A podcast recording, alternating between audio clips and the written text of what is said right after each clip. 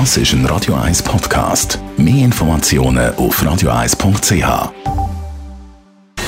Gesundheit und Wissenschaft auf Radio 1. Unterstützt vom Kopfwehzentrum Irlande Zürich. www.kopfwww.ch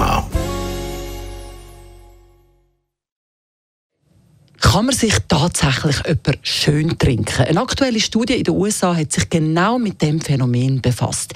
Im Englischen gibt es ja den Ausdruck Beer Goggles, also Bierbrille, mit der man die anderen als hübscher wahrnehmen soll. Die neue Studie zeigt jetzt aber, nein, Menschen scheinen nicht schöner, wenn jemand getrunken hat. Aber Wer getrunken hat, wird mutiger.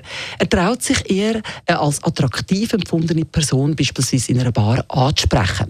Für diese Studie hat das Forschungsteam eine Gruppe junge Männer eingeladen, immer zwei Freunde zusammen. Die haben zuerst einmal Bilder bewertet. Mal haben sie vorher Wodka getrunken, sodass sie etwa 0,8 Promille hatten. Mal haben sie ein alkoholfreies Getränk bekommen. Ist sicher eine der lustigeren Forschungsprojekte für die Wissenschaftler.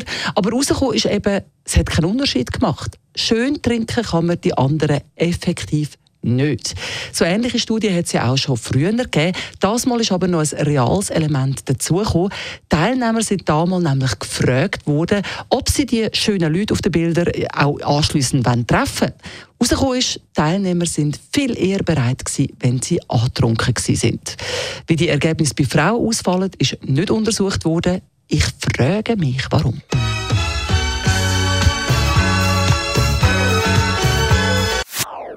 Das ist ein Radio 1 Podcast. Mehr Informationen auf radio1.ch.